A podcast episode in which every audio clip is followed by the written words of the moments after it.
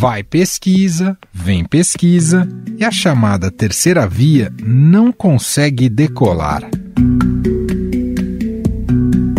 Se somarmos a porcentagem de votos dos candidatos que ainda resistem em manter suas disputas ao pleito presidencial, o número não chega nem perto de Jair Bolsonaro, o segundo colocado nos levantamentos.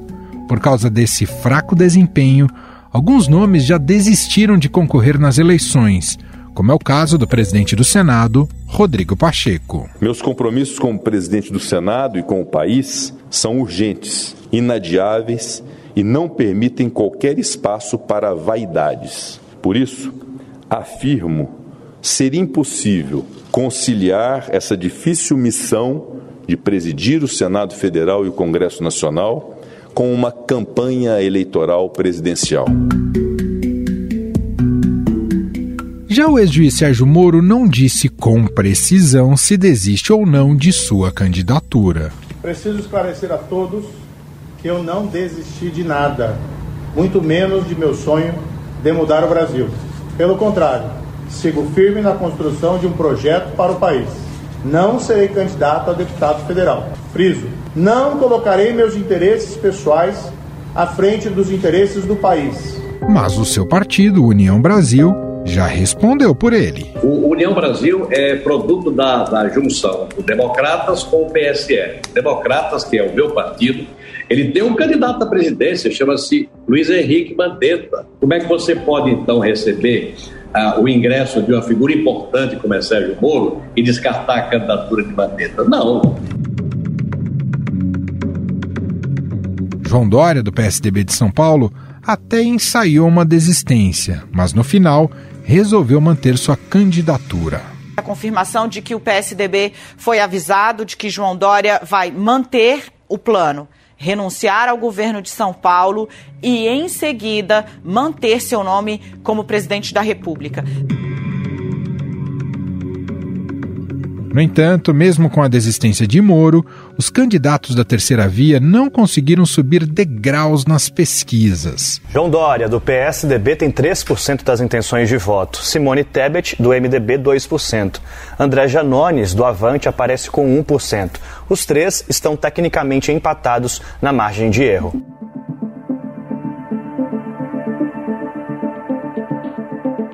Por causa disso, a turma que tenta emplacar uma candidatura forte para bater de frente com Bolsonaro e Lula começa a discutir a possibilidade de indicar um nome em consenso. MDB, União Brasil, Cidadania e PSDB prometeram anunciar um pré-candidato único à presidência da República no dia 18 de maio. Essa decisão foi tomada após reunião dos dirigentes dos partidos em Brasília. Os presidentes dos partidos União Brasil, MDB, PSDB e Cidadania se reuniram nesta quarta-feira para conversar sobre o nome que irá concorrer à presidência da República. Segundo um comunicado oficial do grupo, haverá um candidato de consenso como alternativa no campo democrático que deverá ser anunciado no dia 18 de maio.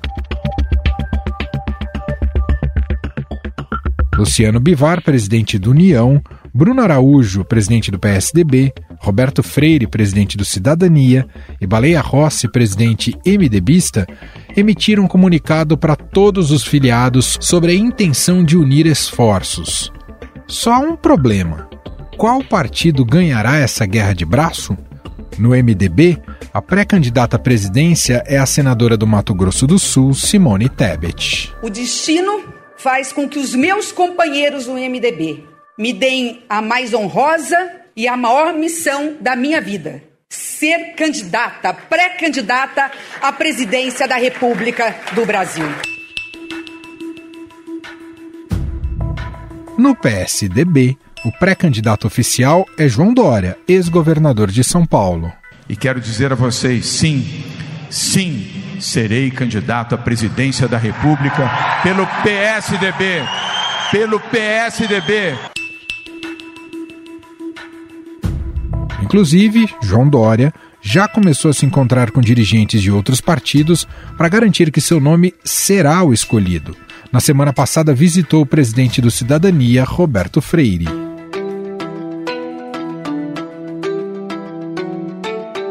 Mas existe um outro movimento que trabalha para unir dois nomes presidenciáveis em uma chapa única. É o caso de uma ala do PSDB, que quer o ex-governador do Rio Grande do Sul, Eduardo Leite, na chapa de Simone Tebet do MDB.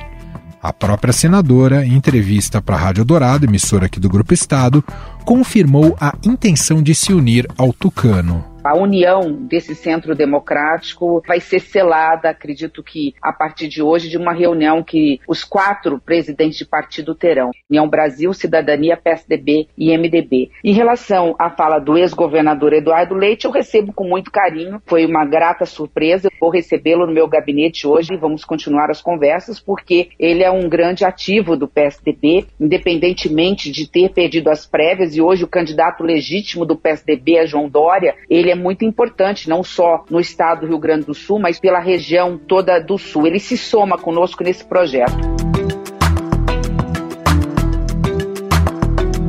Também na Rádio Dourado, Eduardo Leite disse que está disponível para formar uma frente democrática esse sentimento que deve embalar qualquer tipo de decisão. Sentimento de amor ao Brasil, de atendimento ao nosso papel como lideranças políticas, não apenas buscando ocupar um espaço político concorrendo, mas também apoiando eventualmente aqueles que têm essa capacidade. Entre outras pessoas, o nome da senadora Simone Tebet tem toda a condição também de ser uma liderança desse projeto. Muito prematuro falar em que posição que cada um tem que assumir. Eu acho que a disponibilidade nossa tem que ser de construir apoiando, participando na chapa como vice-presidente, se for o caso. Apesar dos partidos formalizarem a intenção de anunciar um candidato único, representantes das siglas afirmam que será necessário intensificar as negociações a fim de encontrar um nome de consenso. No meio dessa história tem ainda o candidato do PDT Ciro Gomes, que já disse não ser da terceira via, mas uma alternativa a ela. Inclusive passou a atacar os nomes presidenciáveis do grupo, a qual chamou de as viúvas do Bolsonaro. E se você bem olhar, tira Simone Tebet, que é uma figura diferente, honrada, todos os outros, com todo respeito e carinho que eu posso ter por alguns deles, são viúvas do Bolsonaro. Espera um pouquinho, o, Bolso, o, o, o Dória trocou de nome na véspera da eleição. Se chamava de Bolsodória. Mesmo assim, o líder do PDT no Senado, Cid Gomes, afirmou ao broadcast político do Estadão que o irmão e pré-candidato do partido à presidência, Ciro Gomes, aceita conversar com os partidos da chamada Terceira Via para uma composição em outubro. Ciro Gomes que agora quer se consolidar nessa terceira é, posição, né, atrás ainda é, do ex-presidente Lula e de Jair Bolsonaro, mas quer se consolidar ali próximo aos dois dígitos para se tornar eventualmente um polo aglutinador dessa terceira via tão fragmentada. E para analisar esse cenário eleitoral e a possibilidade de uma aglutinação de partidos e candidatos numa única chapa, nós vamos conversar agora com a cientista política e professora da FGV, Graziela Testa. Olá, professora, tudo bem? Olá, Emanuel, tudo bem? Muito bom estar aqui. Professora, como eu disse, né, MDB, PSDB e União Brasil anunciam no dia 18 esse candidato, ou a chapa que poderia se é, representar o que temos chamado até aqui de terceira via. E eu queria iniciar aqui nossa conversa te perguntando se essa depuração ela é esperada diante do que temos acompanhado de resultados de pesquisas eleitorais que mostram uma estabilidade nessa disputa, na, digamos, na prateleira de cima entre Lula e Bolsonaro? Ela é esperada, mas ela é difícil de acontecer. Eu ainda tô é, desconfiada que isso aconteça de fato, Manuel. Sobretudo agora com a figura do Moro no, no, União Brasil, se colocando como candidato, se colocando disponível como candidato, né? Na sexta-feira mesmo ele falou no evento internacional que se colocava, é, que, que, permanecia é, com o nome disponível caso é, fosse da vontade do Luciano Bivar. E a gente tem esse conjunto de partidos que tem aquele grande problema é, do dono da bola ser o que joga pior. Né, que é o Luciano Bivar, que tem o tempo de TV, tem recurso, e quer porque quer ser vice. Mas, por outro lado, a gente tem outros nomes é, que têm muito mais é, força, se não é, intenção de voto agora, tem muito mais potencial de crescimento, né? É, como a própria Simone Tebet e Eduardo Leite, que, que esboçaram essa candidatura é, única dos dois. Então, chegar a, esse, a esses dois nomes somente nesse contexto, eu acho que vai ser uma. não vai ser muito, muito trivial, não. E o que, que a senhora. O que tivemos desde que o Moro teve essa saída do seu partido, né, a troca do, do, do partido e uma primeira, digamos, saída da disputa, mas eh, se coloca ainda como um possível presidenciável. Na visão da senhora, o que representa se de fato não tiver Moro entre aqueles que concorrem à presidência da República? Olha, se não tiver Moro, vai precisar, certamente vai ter que ter Luciano Bivar. Dificilmente Luciano Bivar vai entrar numa dessas para não ganhar nada, entendeu? Simplesmente pelo apoio. Então vai ter que ter Bivar e aí a gente vai ver como se resolve o PSDB com essa confusão eterna Dória e Eduardo Leite. Essa novela longa que quando a gente acha que acabou, tá na metade ainda, sabe? Novela que vai sendo é, esticada porque deu algum problema na, na emissora, é o que acontece dentro do PSDB. Quem tem se colocado com alguma, com mais constância, né, há mais tempo tem sido Simone Tebet, mas que também não tem, a princípio, força eleitoral suficiente para chegar lá. Né? E também não é parte de um partido que é muito conhecido por apoiar de forma efetiva os seus, os seus correligionários. MDB não tem tradição de ter candidato ao executivo e, como com essa característica de partido regionalista, tende a apoiar aqueles que têm maior facilidade de se de elegerem os seus, os seus candidatos ao legislativo. Agora, Emanuel, tem um ponto que eu acho que é muito interessante nessa conversa e que contribui para unir essa turma toda, para esse monte de gente querer unir uma candidatura só. É que o incentivo da cláusula de desempenho, que fez com que os partidos é, investissem mais em candidaturas, a Câmara dos Deputados especificamente, que é onde a regra funciona, né? Quer dizer, você tem que ter um número mínimo de deputados para conseguir continuar recebendo recurso. É, esse incentivo é, criou um outro incentivo negativo de é, não investir tanto em campanhas de executivo, né? Então, parte dessa conversa é isso.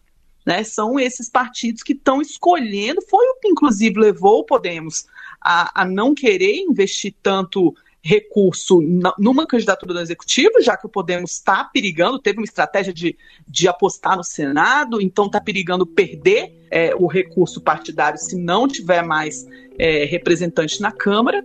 Então, isso deu uma, uma, uma afunilada nos candidatos do executivo por conta de uma estratégia partidária dos líderes também diante desse incentivo novo.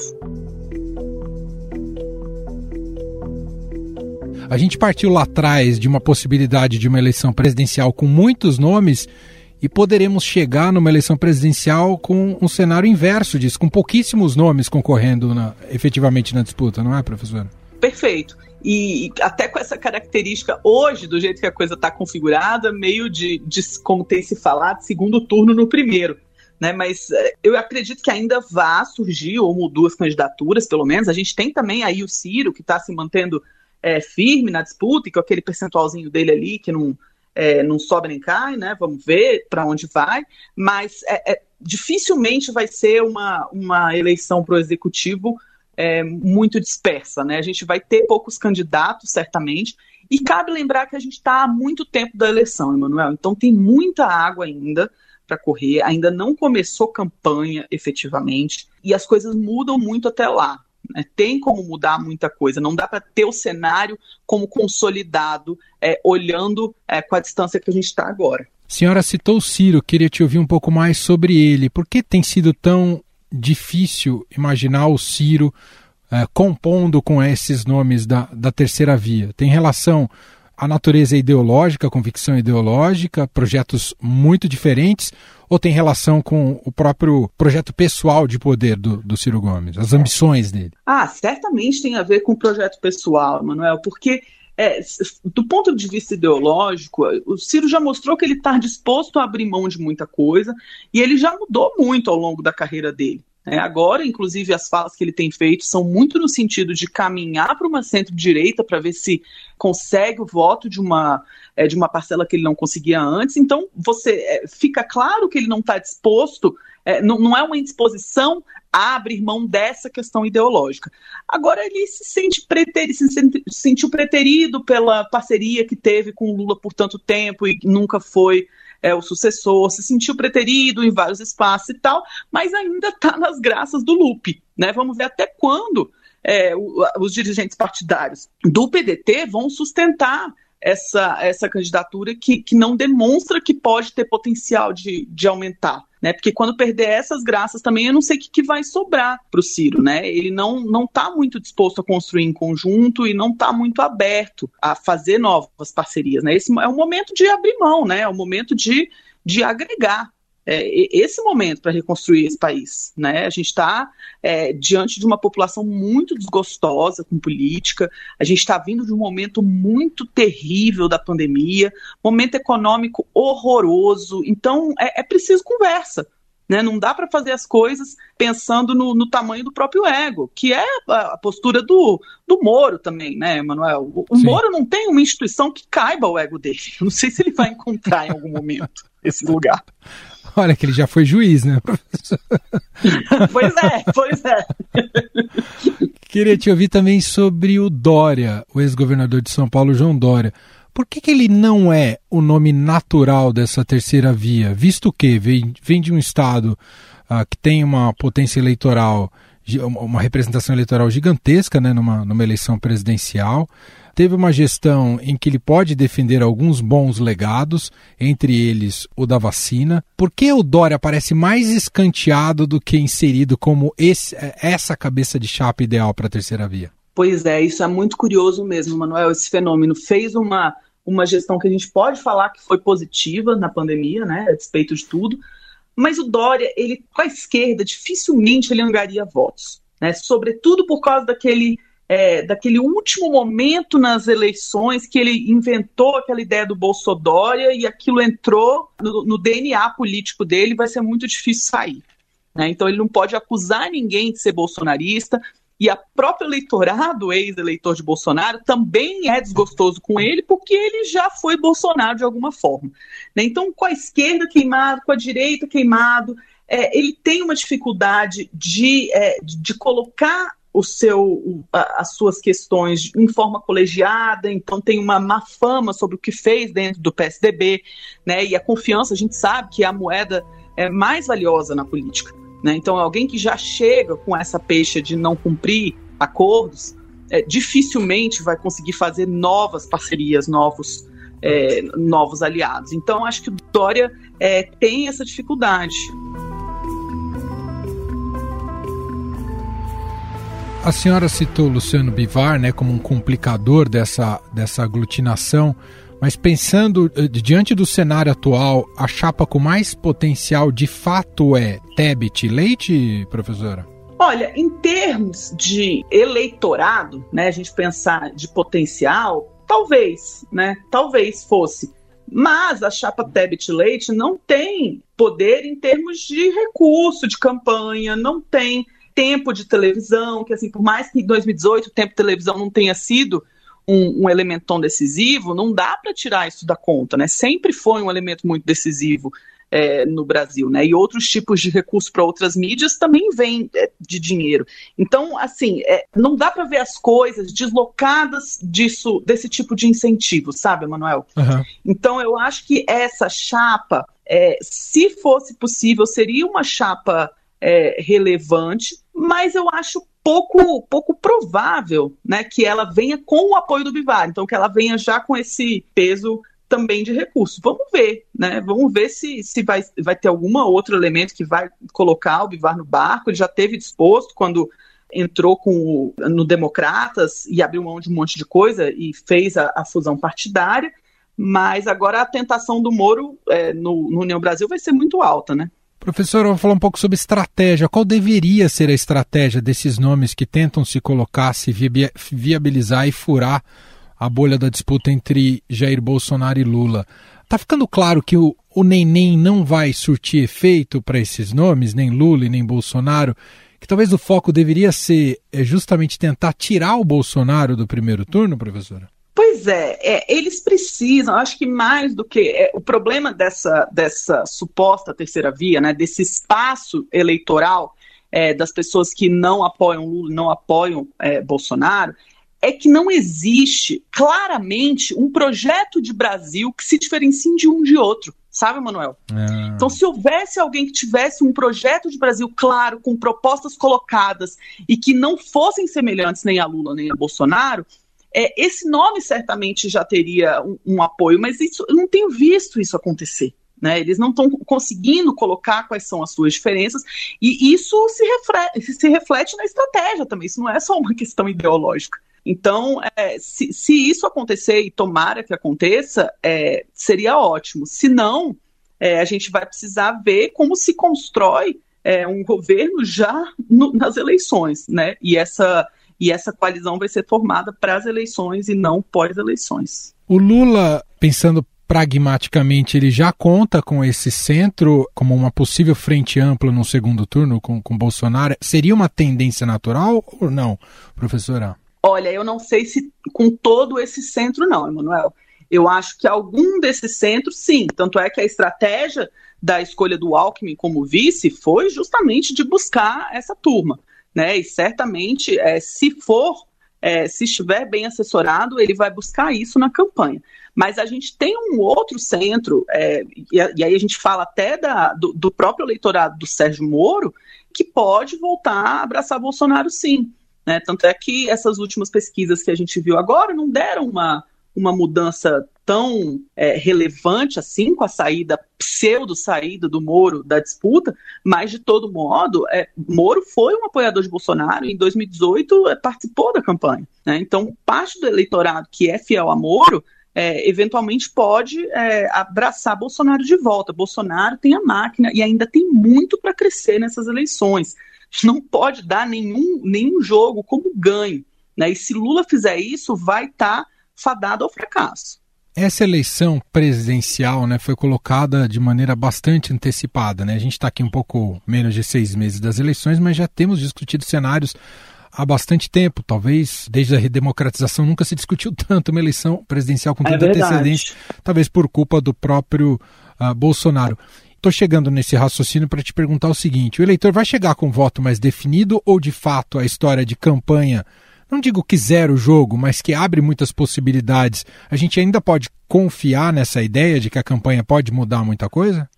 Olha, acho que a, não só a campanha, Manuel, mas o, o, tempo também, porque a gente tem visto o governo federal se movimentar muito, né, mexer em programa social, é, enfim, né, a gente tem muito recurso ainda de emenda do orçamento para ser liberada.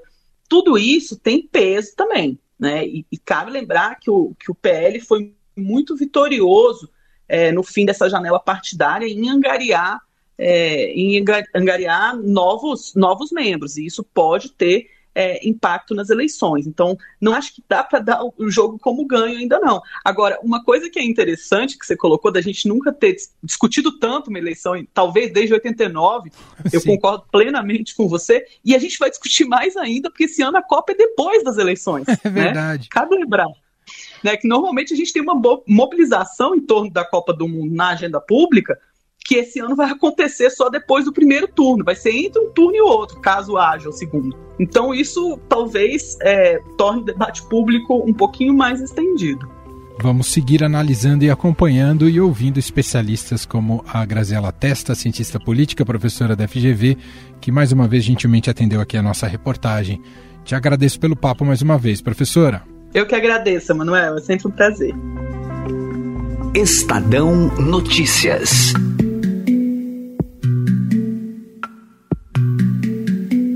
Este foi o Estadão Notícias de hoje, segunda-feira, 11 de abril de 2022. A apresentação foi minha, Emanuel Bonfim. Na produção, edição e roteiro, Gustavo Lopes, Jefferson Perleberg e Ana Paula Niederauer. A montagem é de Carlos Valério. O nosso e-mail podcast@estadão.com. Um abraço para você, uma ótima semana e até mais.